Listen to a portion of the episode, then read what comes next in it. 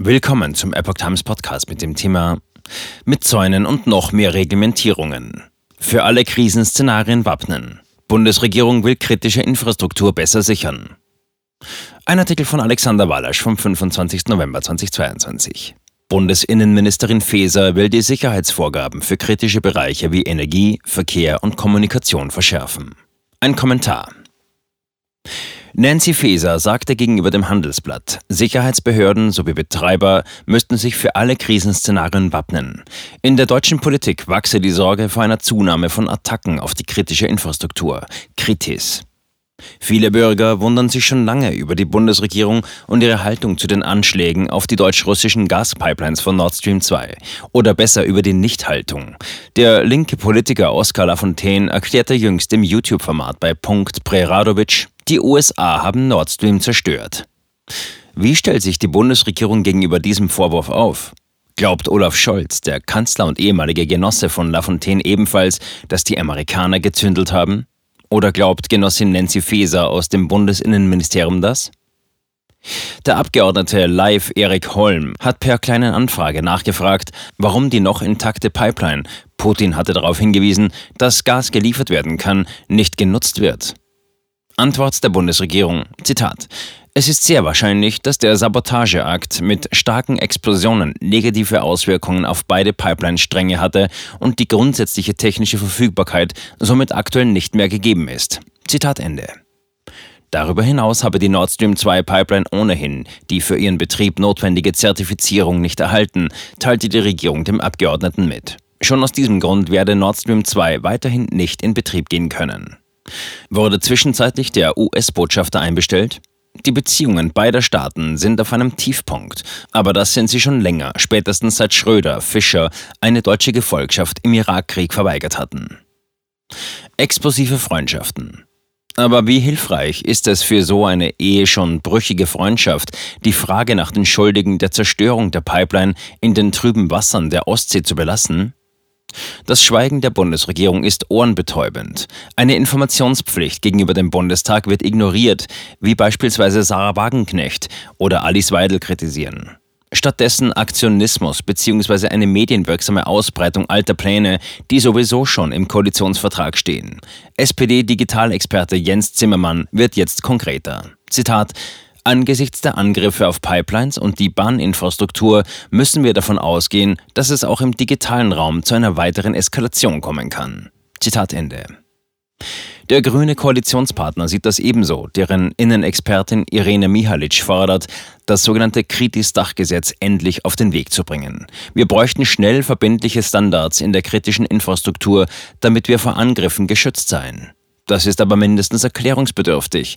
Einerseits scheut man es wie der Teufel, das Weihwasser, sich konkret und öffentlich damit zu befassen, wer Nord Stream 2 gesprengt hat. Andererseits will man mittels schärferer Gesetze und Kontrollen zukünftig Anschläge auf eine kritische Infrastruktur vermeiden. Da passt das eine nicht zum anderen.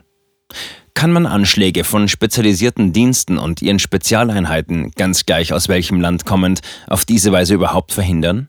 Die Sabotageakte hätten die Angreifbarkeit von Netzen der Infrastruktur offengelegt. Gemeint ist hier nicht nur Nord Stream 2, sondern auch ein Anschlag Anfang Oktober dieses Jahres auf den norddeutschen Schienenverkehr. Zunächst allerdings legte die Sprengung von Nord Stream 2 offen, dass Deutschland einen mächtigen Feind hat, aber bisher nicht herausgefunden habe, wer das sein könnte oder nicht willens ist, zu veröffentlichen, was man herausfand. Aber wenn das weiterhin ausbleibt, dann wäre das in etwa so, als wüsste man, dass Einbrecher regelmäßig durch den Kamin kommen, aber davon unbeeindruckt bestellt man eine weitere Alarmanlage für alle Türen und Fenster im Haus. Wiederum dem Handelsblatt liegt ein Gesetzentwurf aus dem Innenministerium vor, das Unternehmen der kritischen Infrastruktur zu einheitlichen Schutzstandards zwingen will. Das Blatt zitiert aus dem Entwurf des Innenministeriums. Zitat: Den Betreibern der kritischen Infrastrukturen in allen Sektoren werden die gleichen Mindestvorgaben im Bereich der physischen Sicherheit auferlegt, um sich umfassend gegenüber Gefahren zu schützen und als Teil des Gesamtsystems resilienter zu werden. Zitat Ende. Schon im Koalitionsvertrag war allerdings von einer Verschärfung der Sicherheitsbestimmungen die Rede, was faktisch immer auch verschärfte Kontrollen durch den Staat beinhaltet. Das Kritis-Dachgesetz habe an Bedeutung gewonnen wegen des russischen Angriffskriegs auf die Ukraine, schreibt das Handelsblatt weiter. Und um im Bild zu bleiben, der Russe ist jener Eindringling, der durch Tür und Fenster kommt. Aber was ist mit dem Kamin? Wie schützt man eine Pipeline gegen Spezialkräfte? Welche Maßnahmen das für die betroffenen Betriebe konkret sein sollen, bleibt im Wagen. Laut FESA soll ein betriebliches Risiko- und Krisenmanagement eingerichtet werden, Risikoanalysen und Bewertungen durchgeführt und Resilienzpläne erstellt werden. Aber hätte die Schweriner Gastransportgesellschaft Gas for Europe GmbH so die Anschläge auf Nord Stream 2 verhindern können? Was wären geeignete, verschärfte Sicherheitsmaßnahmen gewesen? Regelmäßige maritime Kontrollfahrten oberhalb der Nord Stream-Leitungen? Nord Stream 2 ist 1230 Kilometer lang. Und wer sich daran erinnert, wie der CIA 1982 eine russische Pipeline sprengte, der weiß, dass es da noch ganz andere Mittel und Wege gibt. Vor 40 Jahren wurde mittels manipulierter Spezialtechnik, welche man russischen Unternehmen unterschob und welche diese dann ahnungslos in ihren Leitungen einbauten, eine sibirische Pipeline in die Luft gejagt. Die Explosion soll laut US-Angaben noch vom Weltall aus zu sehen gewesen sein. Im Koalitionsvertrag richtet sich der Fokus hinsichtlich Kritis Dachgesetz insbesondere auf digitale Kriminalität. Die Pipelines wurden aber mutmaßlich mit Sprengstoff zerstört, nicht mit einem Trojaner oder anderen digitalen Gaunereien. Im Vertrag wird auch das technische Hilfswerk THW erwähnt. Es soll eine zentrale Rolle einnehmen und seine Kompetenzen in der Cyberhilfe erweitern. Weiter heißt es da, den physischen Schutz kritischer Infrastrukturen bündeln wir in einem Kritis-Dachgesetz. Und zum Begreifen, wie komplex diese Thematik für die betroffenen Unternehmen ist, mag es hilfreich sein, was der Wirtschaftsprüfungsgigant PricewaterhouseCoopers PwC mit einem Jahresumsatz von 2,35 Milliarden Euro seinen deutschen Kunden dazu empfiehlt. Zitat Betreiber kritischer Infrastrukturen, Kritis, sehen sich in der aktuellen geopolitischen Lage schlagartig realen Bedrohungsszenarien ausgesetzt. Ihre Anlagen sind beliebte Angriffsziele. Gleichzeitig sind sie mit komplexen regulatorischen Rahmenbedingungen konfrontiert. Dazu gehören die europäischen Direktiven NIS, Directive on Security of Network and Information Systems, und RCE, Directive on the Resilience of Critical Entities, sowie das am 23. April 2021 im Deutschen Bundestag verabschiedete und am 7. Mai 2021 im Bundesrat gebilligte IT-Sicherheitsgesetz 2.0. Zitat Ende.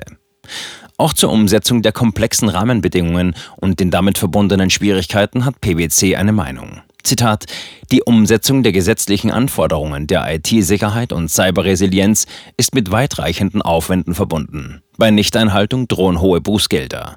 Ordnungswidrigkeiten können laut 14.5 BSIG mit Geldbußen von bis zu 2 Millionen Euro belegt werden. Zitat Ende.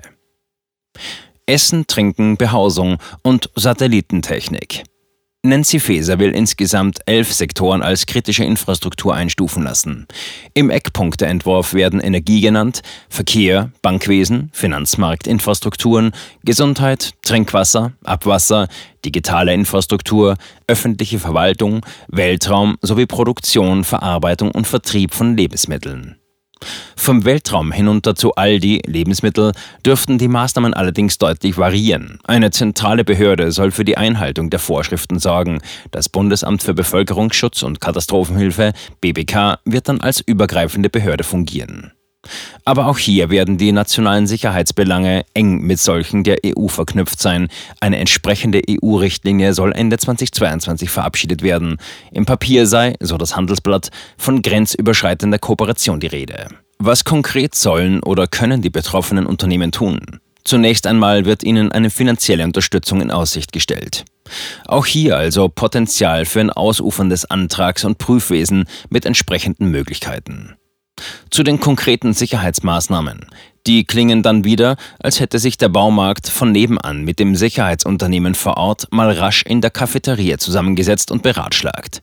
Vorgeschlagen wird die, Zitat, Errichtung von Zäunen und Sperren, Zugangskontrollen, Sicherheitsüberprüfungen, aber auch die Diversifizierung von Lieferketten und das Vorhalten von Redundanzen. Zitat Ende. Zäune sind jetzt keine besonders innovative Idee, aber auch keine so komplizierte. Nach hinten raus wird es kryptischer. Da muss man sich übersetzen.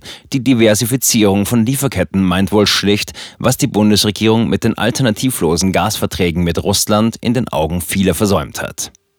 Die Lebensmittelbranche als Teil einer kritischen Infrastruktur wäre demnach angehalten, den Einkauf bestimmter Grundnahrungsmittel breiter zu streuen.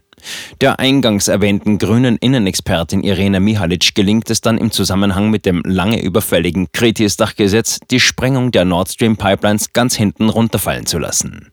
Sie sagt nämlich gegenüber dem Handelsblatt, wir dürfen den Schutz kritischer Infrastrukturen nicht länger vernachlässigen und müssen ihn gerade angesichts des verbrecherischen Angriffskriegs Russlands gegen die Ukraine in der aktuellen sicherheitspolitischen Agenda mit höchster Priorität auf die Tagesordnung setzen. Zitat Ende.